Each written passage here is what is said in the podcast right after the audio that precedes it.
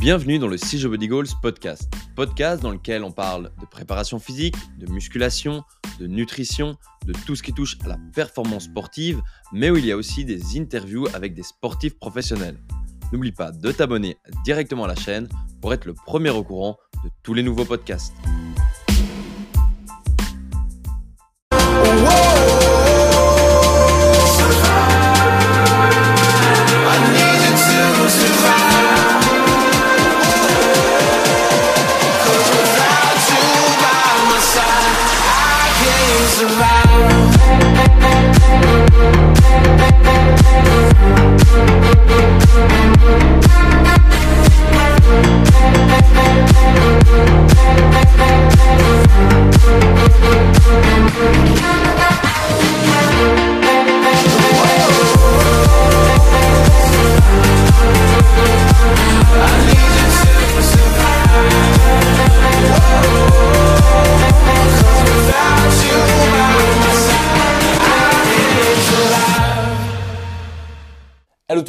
Que vous allez bien et que vous êtes en forme. Aujourd'hui, on se retrouve pour une toute nouvelle vidéo de ma série à la force du mental dans laquelle j'ai eu la chance de recevoir Kenny Thomas, un pilote de moto trial freestyle. Il a notamment participé à Incroyable Talent et a même remporté la bataille du jury. Il a aussi participé à Incroyable Talent aux États-Unis, en Allemagne, en Italie. Dans cette interview, vous allez en savoir un peu plus sur lui, sur sa carrière, sur comment il a fait et comment il fait aujourd'hui pour vivre de sa passion. J'espère que cette interview pourra vous inspirer à vous aussi réaliser vos rêves comme lui a pu le faire. Et moi, j'ai plus qu'à vous laisser découvrir tout ça.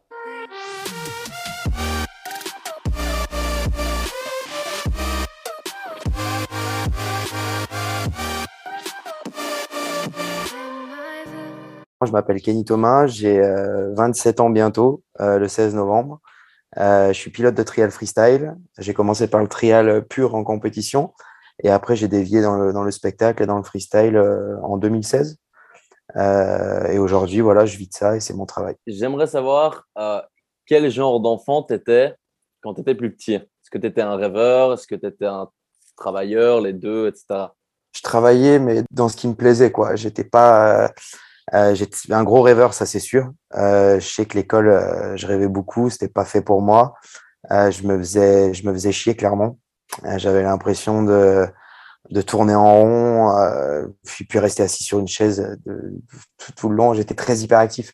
Donc, je faisais beaucoup de sport, je faisais du vélo de partout, du foot, je faisais du judo en club, et puis beaucoup de moto. Et ça a vite monopolisé un peu toute ma vie. Euh, parce que c'est ce que je préférais et, et j'étais tous les jours, tous les jours sur la moto. Donc en rentrant de l'école, j'allais chez mes grands-parents, j'allais faire de la moto. Les mercredis, j'allais faire de la moto. Les week-ends, c'était avec mon père quand il travaillait pas. Donc c'était, euh, ouais, ouais, c'était, euh, j'étais hyper actif et fallait me, fallait me, me fatiguer. Et du coup, la moto, tu l'as commencé vers quel âge? J'ai attaqué la moto, j'avais 3 ans. et le trial, j'avais 5 ans. Voilà. À Noël, pour mes 5 ans, j'ai eu ma première moto de trial. Ah ouais, hyper, hyper tôt. Donc tout jeune. Ouais, ouais, hyper jeune. Ouais. Le premier coup, les premiers tours de roue, j'avais des petites roulettes de vélo sur la moto pour, euh, pour rouler. Donc, euh, donc euh, non, non, cool. Et, et c'est vers quel âge que tu as eu plus cette envie de, de te professionnaliser dans, dans ce sport-là? Je sais que j'étais encore à l'école. je travaillais pour passer mon bac et je me disais qu'il y avait un créneau à faire dans la moto. Je pouvais gagner ma vie avec ça. Et, euh, et, je voyais mes potes qui allaient travailler ou même mes parents qui allaient bosser, d'autres qui allaient suivre des études. Et je me disais, putain, mais c'est pas ça que je veux faire, quoi. Moi, j'ai envie de faire de la moto, j'ai envie de gagner ma vie avec ça. Et les gens, ils me disaient, ouais, ça va être dur. Il y a les profs qui me disaient, c'est pas possible, faut arrêter de rêver. Enfin, c'est compliqué. Mm. Euh, mes parents m'ont toujours soutenu, mais, euh, mais pour eux, c'était un peu, euh, enfin, c'était spécial. Ça allait, ça allait être dur et ça allait pas être un métier stable. Et euh, au début, ça a été dur de les convaincre. Mais euh, j'ai eu mon bac, ils m'ont inscrit en BTS. Clairement, j'ai fait trois mois. Je me suis barré, j'ai dit c'est pas pour moi. Euh, et quand je suis parti, elle m'a dit bah là, sur plus ma mère, elle m'a dit faut faire quelque chose quoi. Et je leur ai dit bah laissez-moi un an euh, et je veux essayer pendant un an quoi. En gros année sabbatique, laissez-moi faire de la moto. Et en fait cette année sabbatique, euh, je me suis entraîné et après j'ai fait de la compétition. Et au début, je gagnais pas forcément ma vie, mais je gagnais un petit peu d'argent pour que ma vie me coûte rien en fait. C'est-à-dire que la mmh. moto, ça me coûtait rien, mais je faisais pas forcément de bénéfices avec ça. Mais euh, j'arrivais à me payer un appart à Lyon avec ma copine, j'arrivais à faire de trois soirées, à être autonome et, et, à faire une saison de championnat de France et championnat du monde qui me coûtait rien. Donc, donc de là, c'est parti. Et après, ce qui réellement m'a fait gagner de l'argent, c'est les spectacles. Mmh quand j'ai commencé à, à, faire mes propres spectacles, et là, c'était en 2013-2014. Ouais. Et du coup, voilà ce qu'il y a. Ton, ton entourage, ton entourage proche du moins, t'as quand même soutenu, même si c'était, ils hésitaient un petit peu, tu leur as fait comprendre que c'était des terres, et du coup, ils t'ont quand même soutenu. C'est ça. Après, j'ai eu quand même relativement beaucoup de chance. Mes parents, euh, mes parents ont une société, ils sont à leur compte. Euh, et c'était un peu notre issue de secours. C'est-à-dire que si vraiment la moto, ça marchait pas et que je me retrouvais clairement dans la merde, euh, bah, j'aurais pu aller bosser chez papa et maman. Quoi. Donc, il n'y a pas tout le monde qui a cette chance. Euh, mais bon, j'ai su la saisir et aujourd'hui, euh, j'ai pas spécialement envie d'aller y travailler. Et d'ailleurs, ils sont en train de vendre leur société et, et, c'est super comme ça. Ils sont, ils sont épanouis dans leur voie, moi dans la mienne. Mais, euh, mais dans un coin de ma tête, j'avais ça. Quoi. Il est concessionnaire automobile, j'avais fait des études de vente. Donc, je me suis dit, euh, si la moto, ça marche pas, je, viens, je finirai vendeur. Et, et au final, ça a marché. Donc, donc tant mieux. Tant mieux, ouais. Et tu dirais que c'est quoi que tu aimes le plus dans ce sport, vu que tu pratiques depuis maintenant, bah, depuis, euh, depuis que tu es né quasi? Qu'est-ce que tu aimes le plus? Franchement, la liberté. Euh, parce que pour moi, le trial, c'est synonyme de liberté. On fait ce qu'on veut avec une moto de trial. On peut aller faire de la randonnée, on peut rouler avec des enduristes, on peut, on peut faire du trial freestyle, on peut faire du trial pur. On peut rouler dans des parcs de, de BMX, on peut rouler dans, dans des skateparks comme je roule en ville, on peut rouler en street. On peut vraiment tout faire. Mmh. Et quand on commence à prendre un certain niveau avec cette moto, et ben on arrive euh, à vraiment vraiment se faire plaisir et, clairement on est libre. On est libre de ouf et pour moi c'est ce que bah, c'est ce qu'il y a de mieux quoi. Si je je fais ce que je veux quoi clairement.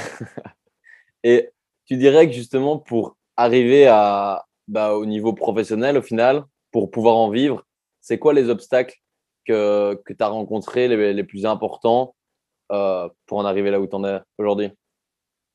Je dirais euh l'hésitation, la peur, euh, la peur de se lancer, de se dire euh, est-ce que ça va marcher, est-ce que je vais pas me planter, toujours essayer d'avoir un plan B. C'est un peu comme un entrepreneur en fait, un mec qui va monter sa société, il va se dire et il va se poser exactement les mêmes questions. Est-ce que j'y vais, est-ce que j'y vais pas? Et je pense que ce qui nous fait y aller, c'est l'envie, quoi, la motivation. Comme j'étais surmotivé par ça et que j'étais surmotivé par l'envie d'être rémunéré en faisant de la moto, et ben je me suis pas posé 36 000 questions. En fait, j'y suis allé et en fait, ça a coulé de source. Au début, je faisais de la compétition. Après, j'ai fait quelques petits spectacles. Je me... En fait, j'y allais pas dans l'optique de devenir riche et de gagner beaucoup d'argent avec ça, mais juste de me faire kiffer et de pouvoir subvenir à mes besoins. Et, euh, et, et, plus ça allait, et plus ça fonctionnait en fait, et plus ça. Donc, euh, je pense pas qu'il faut s'attendre de suite à être, euh, à, à, être bien. Je pense qu'il faut juste euh, faire ce qu'on a envie et le reste, ça se suit, quoi. Clairement. pour ma part, c'est comme ça que je le vois. Mmh et en termes de sacrifice, tu dirais que. Enfin, qu'est-ce que tu as dû faire comme sacrifice? Euh, Il y a eu deux. J'ai eu deux étapes dans ma carrière pour l'instant et j'ai eu l'étape compétition où là, l'étape compétition, bah, les sacrifices, c'est bah, pas de sortie, pas de fête, euh, beaucoup moins de soirées, euh, du sport tous les jours. Clairement, moi, je suis pas un mec qui aime se faire mal, donc aller me taper dedans dans la salle de sport, transpirer, en vomir et tout. Je suis pas, je suis pas fan, mais je devais le faire. Donc, euh, je dirais que les sacrifices, c'est ça, faire des choses qu'on n'aime pas. Euh, et aussi, euh, voilà, pas voir moins, voir les copains, mmh. faire attention à ce qu'on bouffe, etc. Ça, c'est pour la compétition. Et après, les sacrifices pour, bah, franchement, dans le domaine du spectacle, dans le domaine dans lequel je suis, le domaine du freestyle, il y a forcément des sacrifices parce qu'on fait attention. Je fais gaffe à mon hygiène, mais mais c'est différent. Il y a tellement de plaisir et c'est tellement une vie cool que je vois plus de sacrifice en fait. Il y a plus de, enfin franchement, je vois plus de problème. Voilà, tout ce que je fais, c'est pour mon, je le dis que c'est pour mon bien et c'est pour, c'est pour progresser, pour évoluer. Donc euh, au final, c'est vraiment cool quoi. Et puis je le fais vraiment pour moi. Les choses, c'est 100% pour moi. Euh, alors que la compétition, euh, euh, tu sais pas si c'est pour la fédération, si c'est pour faire plaisir à tes parents, si c'est pour faire plaisir aux sponsors. Enfin, c'est la compétition pour moi, c'est jamais réellement pour soi. Quoi. C'est vraiment dur de, de, j'y trouvais pas mon compte. Enfin, voilà. Et là, dans le show, bah, c'est top, quoi. Ouais. Et du coup, aujourd'hui, en termes d'entraînement, ce que tu, enfin, comment ça, ça se déroule? Euh, j'essaye de rouler le plus possible, clairement. Euh, après, mes entraînements, ils sont pas forcément euh, stricts comme pour la compétition. C'est-à-dire qu'aujourd'hui, si je veux aller rouler dans un skatepark, je vais rouler dans un skatepark. Si je veux aller rouler dans un, dans un terrain de, de, terre, je vais rouler dans un terrain de terre. Si je veux faire du bac à mousse, je fais du bac à mousse. J'ai des airbags, je roule sur mon airbag. Et en fait, c'est un peu comme je veux. Je me lève le matin, je regarde, je regarde en l'air, je me dis, bon, allez, aujourd'hui, tu vas aller faire un peu de bac à mousse. Aujourd'hui, tu vas faire un peu de. C'est vraiment gros feeling, en fait. Je, je m'impose rien je veux pas, je veux pas détester mes journées, donc euh, je fais au feeling, quoi, clairement. Ouais. Ça, c'est cool, ça. Que du kiff, quoi. Au final, tu, bah, tu te bases sur bah, ça. Exactement. Et c'est, c'est pas tous les métiers qui veulent ça, quoi. Donc, euh, je, je, sais la chance qu'on a de pouvoir vivre de, de ça. De, je suis dépendant de, de personne.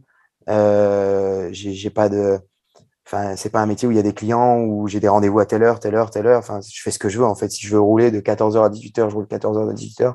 Si un matin, je me sens de me lever euh, avant 9h, ce qui est très rare, euh, bah, je vais rouler avant 9h. Euh, mais voilà, j'ai pas de. Moi, j'ai pas de.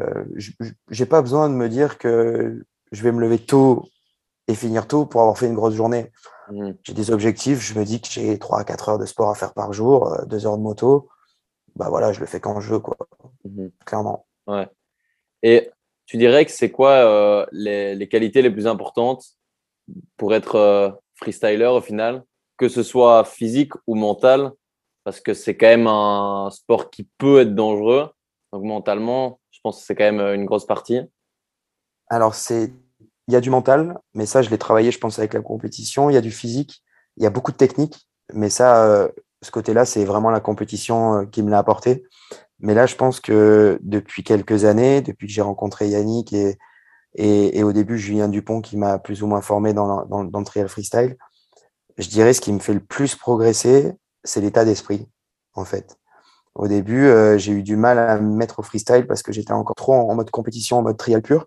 Et là, je vois plus, euh, bah, plus je grandis, plus je mûris, plus je vois d'autres choses, plus je rencontre d'autres euh, freestylers, bah, plus je progresse, en fait. Donc, mon entraînement est peut-être plus, plus précis, mais, euh, mais j'ai l'impression que non, c'est mon état d'esprit. Je regarde plus de vidéos freestyle, j'essaye de m'inspirer du skateboard. En fait, j'essaye d'aller fouiller sur des trucs, sur des terrains que j'explorais pas forcément avant. Mmh. Et, euh, et c'est cette curiosité et, et, et, cette façon de penser différente qui me fait progresser, clairement. Voilà. Et comment tu gères Imaginons que tu, tu veuilles faire un, une figure que tu n'as jamais tentée et tout. Comme on sait que tu peux faire une chute qui peut être euh, bah, très dangereuse. Comment tu fais justement pour gérer ça au niveau euh, mental? Euh, Au niveau mental, j'essaie d'y penser le moins possible, malgré le fait que j'y pense souvent. Et, mais bon, le problème, c'est que si tu y penses tout le temps, tu ne peux pas progresser. Donc, il faut savoir mettre ça de côté. Après, je suis quelqu'un, j'aime pas me faire mal. Et puis, comme beaucoup d'ailleurs, et puis, il faut pas que je me fasse mal parce que j'ai quand même de l'argent à faire rentrer avec les shows. Donc, j'essaye de mixer prise de risque et travail, euh, c'est quand même pas évident, mais euh, je suis assez méthodique. Euh, c'est-à-dire que je m'entraîne sur de la mousse, après je vais mettre des matelas, après j'ai un airbag, et après je vais aller sur la terre. J'essaye vraiment de prendre mon temps. Mmh. je me mets pas la pression sur un trick, c'est pas parce que il y a le front flip, je l'ai passé pour la première fois dans la mousse il y a deux ans, et je l'ai plaqué là il y a six mois quoi sur le dur. En fait, je me presse pas quoi. J'ai pas, j'ai pas pour. Là, je suis sur d'autres tricks. j'ai pas besoin de me dire il faut absolument que tu le passes dans une semaine. Euh, parce qu'il y a une compétition, un championnat du monde de freestyle, fais-le. En plus, nous, on n'a pas de compétition, pas de fédération, donc il n'y a aucune pression. Je le fais pour moi, encore une fois, et je le fais pour faire évoluer mes shows, mais, euh, mais, euh, mais voilà, je ne me mets pas de pression, donc j'essaye de ne pas me faire mal et j'y vais vraiment crescendo. Quoi. Mmh. Et tu dirais que c'est quoi la chose la plus folle que tu aies faite en auto La chose la plus folle, j'avais sauté d'un viaduc quand j'étais jeune à l'élastique. Ça, c'était un peu, euh, un peu couillon, j'avoue. Après, là, il y a un truc récemment que j'ai fait la semaine dernière. Et euh, c'est pas forcément fou, mais c'est une expérience de malade. Je suis rentré dans une prison euh, et j'ai fait de la moto et un show moto pour les prisonniers à l'intérieur de la prison. Oh, et là, j'ai vécu une expérience de malade mental. Ouais, clairement. Euh, c'était un show 100% gratuit. Hein. J'y suis allé comme ça vraiment pour, pour faire plaisir et pour vivre l'expérience. Et, euh, et, et, euh, et j'ai vu des sourires et j'ai vu des gens complètement complètement fans et, et, vraiment contents de voir un spectacle comme ça qu'ils n'avaient jamais vu, et encore plus dans une prison. quoi. C'est improbable. Je pense que, clairement, je pense que je suis le seul à l'avoir fait. Euh, euh j'ai jamais entendu parler d'un show moto dans une prison. Donc, non plus. Donc, ouais, c'était vraiment, vraiment incroyable. incroyable. Et normalement, il doit y avoir un reportage qui va sortir dans les mois qui arrivent. J'espère sur un gros média français. Donc, on... ouais, c'était incroyable. Incroyable. Bah ouais, c'est original. Ouais, ouais, original et incroyable. Et euh, mais voilà, comme je dis, il n'y a rien, il n'y a, pas de y a pas de truc de fou dedans, mais l'idée, elle est incroyable. Et, euh, et j'ai kiffé. C'est le principal. Et eux ont kiffé aussi. ouais, ouais, c'est ça. Ben, c'est ça, c'est ça. Il y a des shows, des fois, tu arrives, les mecs, euh, ils sont derrière les barrières, ils te regardent, ils sont blasés, on a l'impression qu'ils ont déjà tout vu, ils sont pas souriants alors que le show pour eux, il est gratuit. Tu as envie de les réveiller et leur dire, oh mec, kiffe quoi. Et, et là, j'ai pas eu besoin de démarrer. La... Enfin, je suis monté sur la moto, j'ai démarré la moto. Euh, ils étaient en feu. Ils étaient en feu de ouf. Euh, on a mis du son, du gros Joule, du gros Booba. Enfin, la prison, elle était en train de cramer, quoi, clairement. Et, euh, franchement, j'ai kiffé. C'était incroyable. Et j'ai vu que tu avais fait pas mal d'émissions. Incroyable talent dans plusieurs pays même. Tu as même été aux États-Unis et tout. Ouais, clairement. J'aimerais savoir qu'est-ce que ça a pu t'apporter et un peu comment ça se passe, ce genre d'émission? Alors, ça a commencé en 2014, euh, quand je suis parti en Australie pour faire un show pour la Formule 1. Je remplaçais un pilote australien. Ouais, on avait fait l'ouverture du Grand Prix à Melbourne. Et après, j'étais parti trois semaines à Sydney pour la fête de Pâques là-bas où il y avait des shows tous les jours de moto. Et, euh, et là-bas, j'ai fait un backflip sur le toit d'une voiture, enfin d'un pick-up. Et là, du coup, la production d'Incroyable Talent en France a vu cette vidéo et ils m'ont dit on veut pareil sur le plateau télé. Et euh, du coup, ils sont venus à la maison, ils m'ont fait une vidéo, ils m'ont casté en gros. Et euh, ils m'ont appelé en 2016, deux ans après. Et du coup, ils m'ont dit, mec, on te prend, euh, viens faire l'émission. Et, et, ça a pas mal cartonné parce que je finis quatrième cette année-là. Et là, ça a été après un peu. c'est l'année en plus où je me lançais dans le spectacle. Donc j'ai quand même eu beaucoup de chance parce que je me lançais dans le show cette année-là, en 2016, fin d'année 2016 pour 2017. Ce qui fait que je suis arrivé avec un plateau télé, une quatrième place, un site internet qui venait de se monter, et de suite, j'ai pas eu besoin de faire de pub. Euh, j'ai attaqué direct dans le vif du sujet. J'avais une cinquantaine de dates.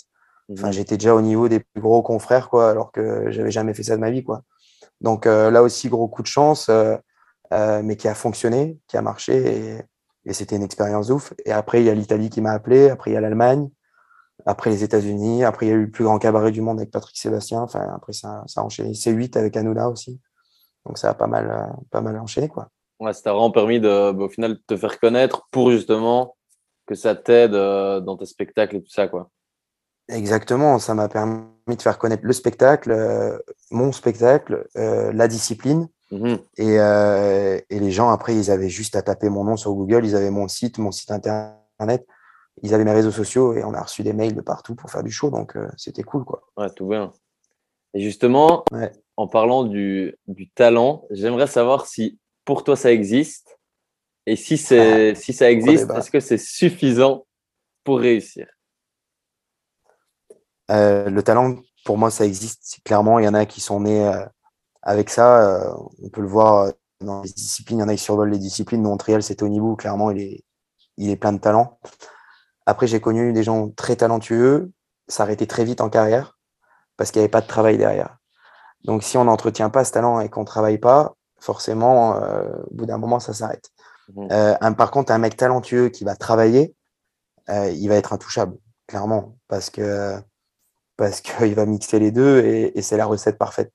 Après, souvent, celui qui a beaucoup de talent, il travaille pas. Il est un peu feignant. Moi, j'ai eu ce problème-là en compétition. J'étais assez talentueux au début et j'avais tendance à vivre un peu sur mes acquis. je me disais, bon, là, je suis, je suis bien, j'ai pas trop besoin de travailler par rapport aux autres. Et, et au final, quand j'ai commencé à me taper dedans et à travailler, à travailler, bah, je me suis rendu compte que forcément, c'est pas ce qui me plaisait le plus, la compétition. D'où euh, l'envie de partir après sur un autre euh, milieu. Mais, euh, mais ouais, le, clairement, le talent, ça existe, mais sans travail, ça marche pas.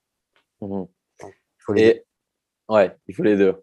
Et j'aimerais savoir, je trouve qu'il y a full gens enfin, actuellement qui n'osent pas justement réaliser leurs rêves, leurs objectifs, parce qu'ils se mettent un peu des limites. Euh, ils ont peur, euh, ils ont peur aussi de plein de choses, ils ont peur du regard des autres, peur d'échouer, donc ils se limitent et ils vont un peu vers la sécurité et la facilité, si je peux dire. Qu'est-ce que tu dirais justement à ces personnes-là pour qu'elles osent se lancer? Déjà, pour se lancer, le regard des autres, clairement, il faut en avoir rien à foutre. Moi, ça, c'est vraiment pas quelque chose qui me dérangeait, qui me faisait peur. au début, forcément, au début, on peut peut-être un peu choquer ou passer pour un. Moi, clairement, les gens, ils me regardaient. La moto, il se prend pour qui C'est un fou, il fera jamais professionnel. Donc, on me regardait un peu avec des yeux. Je me souviens, j'avais monté une page Facebook. Enfin, j'étais l'un des tout premiers dans le trial à l'avoir fait, une page pro. J'avais mis une, une fan page Kenny Thomas et je passais limite pour un, mais clairement pour un, pour un fou, quoi. Les gens, ils me disaient, mais il se prend pour qui, machin. Mais ça, faut pas le regarder, en fait. Si on commence à regarder ça, on va se bloquer, on va se mettre un frein. Euh, je pense qu'il faut avoir confiance en soi. Ça, c'est très important. Et, euh, et, je dirais toujours un plan B. Ça, c'est très important de, de pouvoir se retourner. C'est-à-dire qu'il faut se lancer, il faut pas avoir peur. Mais il faut toujours dans cette tête euh, penser à, à, ce qui pourrait arriver pour, pour, pour se rattraper. Quoi. On peut pas tomber de trop haut non plus. Donc, moi, comme je l'ai dit tout à l'heure, j'avais une, porte de secours, c'était le travail de mes parents. Euh, il y en a, ça peut forcément être autre chose. Euh, il faut, euh, je pense qu'il faut pas négliger ça. Et, et, après, par contre, quand on se lance dans une chose, il faut, faut y aller tête baissée, quoi. Faut foncer dedans et il faut y aller à 300% et... pour mettre toutes les chances de son côté. Ouais, non, clairement. Et avec toute l'expérience que tu as pu prendre jusqu'à maintenant, Qu'est-ce que tu as appris euh, sur toi ou sur la vie que tu aimerais euh, transmettre aux gens? J'ai appris petit à petit, j'ai encore un peu de mal, mais à me canaliser, à canaliser un peu mes émotions. Euh, c'est dur à contrôler. On vit beaucoup de choses en plus dans le freestyle, dans les shows là, avec le Covid. En plus, on a vécu des hauts et des bas. Donc, c'est très compliqué. Je pense qu'il faut qu'encore je travaille sur moi pour me, pour me poser et puis pour, pour être un peu plus détendu. Mais non, je dirais que de toute façon, le sport, ça aide tellement dans la vie. Euh, si j'étais un garçon un peu influençable, si j'avais pas eu de sport, je sais même pas où j'aurais fini en fait. Euh, j'aurais sûrement fait des conneries euh, parce que j'avais besoin d'une adrénaline, j'avais besoin de ça, donc le sport m'a apporté ça. Mais non, ce que je sais pas ce que je pourrais transmettre. il me manque peut-être un peu de maturité encore. Non, j'ai envie de dire aux gens, épanouissez-vous dans dans ce que vous aimez. Ça peut être un job, un travail, ça peut être les études, ça peut être euh, le sport. Euh, faites-vous confiance, quoi. Faites-vous confiance, clairement. Foncez dans ce que vous aimez et, euh, et kiffez. Le kiff, c'est le plus important. Quand on commence à faire quelque chose euh, par obligation et plus de kiff, c'est pas la bonne route, clairement. clairement d'accord avec ça. Et pourtant, il y en a plein qui sont pas là-dedans, quoi. Justement, c'est ça le problème. Il y, il y en a tellement qui font qui font un travail par, par obligation, qui se lèvent le matin, qui vont faire une chose et qui n'aiment pas ça. Enfin, mhm. moi, j'en vois plein. Une fois, j'étais à Paris, on, était, on rentrait de soirée, il était 6 heures du mat, et, euh, et euh, j'attendais un taxi, et, et, je voyais plein de gens, il pleuvait, je me ils étaient tous blasés, et je me disais, euh, mais si un jour la moto, ça s'arrête, fais tout pour essayer de vivre un rêve, mais de faire quelque chose qui te plaît, clairement. Euh, parce qu'il y en a trop, trop, trop qui font des choses. Euh, moi, je vois autour de moi, hein, j'ai des potes pour l'instant, ils sont dans des boulots qui kiffent pas, mm. euh, par peur de se lancer peut-être. Mais, mais ça, c'est pas bon. Ça, c'est pas bon du tout. Déjà parce qu'on n'est pas heureux et parce qu'au fond de soi, on se ment, quoi. Et, je pense qu'il faut pas, il faut pas se mentir. Clairement. Pour être heureux, il faut pas se mentir. Ouais. ouais non, clairement. C'est pas plus facile à dire qu'à faire, mais c'est clairement important. C'est vrai que c'est super dur. Euh, après, euh, après, moi, j'ai des potes, ils sont partis de rien et ils ont réussi. Et, euh, et j'ai encore un autre pote là en, exemple, il est vraiment parti de rien et il a réussi. Enfin, je pense que c'est possible. Il suffit d'avoir un petit peu de chance, un peu de talent, mais la chance, ça se provoque mmh. et, beaucoup d'envie. Mais un mec qui a tellement envie, qui va passer des heures à, à réaliser son projet, s'il échoue, euh, ben, faut qu'il persévère et je suis sûr que ça va marcher. En fait, euh, plus, plus on échoue, plus on a de chances de réussir. Pour moi, c'est un peu ça. Et il euh, faut se donner les moyens de ses ambitions et, travailler, quoi, clairement. Mais ça finira forcément par marcher. Mmh. Pareil. Pour moi, la, détermination dans tout, quoi Ouais, qu'il c'est arrive, sûr. ça marchera. Ouais, c'est Ça sûr. peut prendre peut-être sûr. 10 ans, mais si tu C'est lâches ça. pas d'office, ça marche. Ouais, c'est ça. On, on a toujours meilleur que soi, mais, mais on peut réussir euh, et, et on peut réussir, clairement, clairement. Il y a tellement de d'artistes qui ont mis euh, 10, 15 ans à réussir et qui ont pété au bout de 15 ans.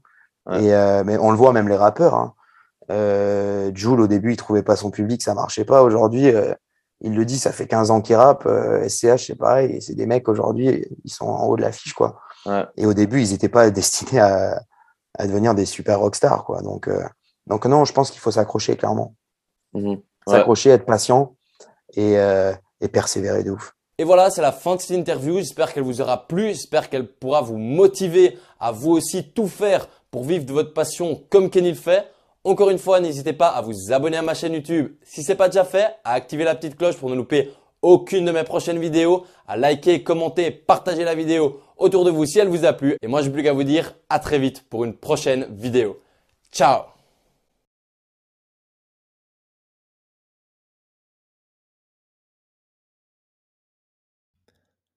Voilà déjà la fin de ce podcast. Merci de l'avoir écouté et n'hésite pas à lui mettre une évaluation de 5 étoiles, bien évidemment, et de le partager autour de toi pour soutenir mon travail.